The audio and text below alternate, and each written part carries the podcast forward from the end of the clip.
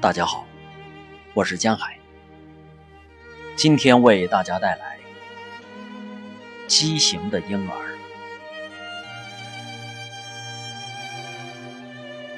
有一天，女儿对我说：“妈妈，如果我生下了一个残缺的孩子，我还是会很爱他。”你可以想象吗？他才读十年级，却已经在想这种事了。他的朋友们也一样，他们都会思考这样的事。我们的朋友最近生了一个儿子，是他们的第一个孩子。这对夫妻既年轻又俊美。他们的孩子竟有一张裂到耳朵位置的大嘴，却没有耳朵。我不再像过去那样时常拜访他们，但我的女儿不介意，她常顺道过去看看。她很喜欢去那里，也许是想多看一眼，或者只是想捣捣乱而已。们本可以离开这里，但我跟我丈夫考虑之后决定留下来。我们不敢离开，在这里，我们都是切尔诺贝利人，我们不会害怕彼此。在这里，如果有人拿家里种的苹果或小黄瓜给你吃，你会欣然接受，不会遮遮掩掩地把东西藏到口袋或皮包里，然后拿出去丢掉。我们有同样的回忆，同样的命运。到了其他地方，我们就会变成外地人，像麻风病人一样不受欢迎。人们嘴里常常这么说：“切尔诺贝利人，切尔诺贝利孩子，切尔诺贝利难民。”人们不了解我们，害怕我们。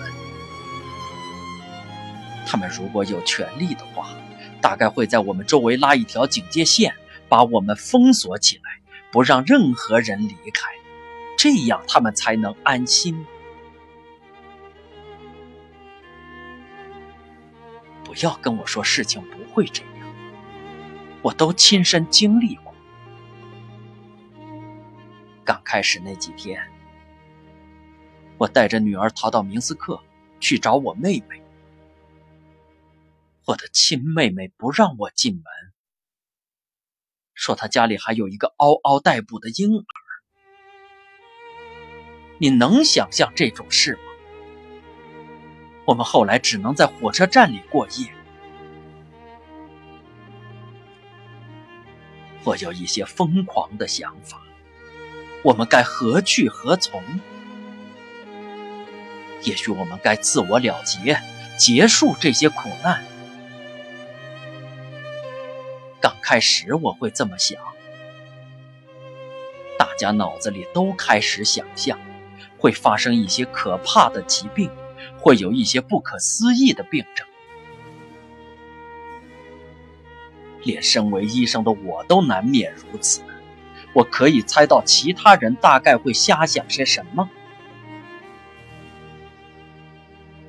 现在我观察着我的孩子。他们不论去哪里都像外人。我女儿暑假时参加了少年先锋队夏令营，其他小孩子都不敢碰她。她是切尔诺贝利来的兔子，晚上会发光。他们要她晚上走到庭院里去，看她是不是真的会发光。人们会谈论战争。还有经历过战争的那一代人，我们常被拿来做比较。但那些人是快乐的，他们赢了战争。现在人常说，胜利给了他们很强大的生命能量，也就是说，给了他们很强的动机继续活下去。他们无所畏惧，他们想要活下去，想要读书，想要生孩子。而我们呢？所有的事情都让我们担心害怕。我们担心我们的孩子我们担心还没有出生的孙子他们还没出生而我们已经在担心了我们的笑容变少了在节日里也不再高歌地变了，田地变成了森林，人们的性情也变了，大家都很郁闷。感觉末日即将来临。切尔诺贝利是一个预兆，是一个象征。我们的日常生活和思维模式都因此改变了。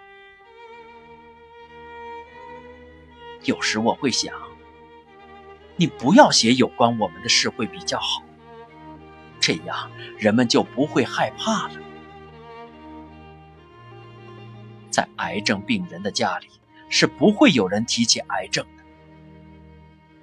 如果有人被终身监禁，他也同样不会再被家人谈论。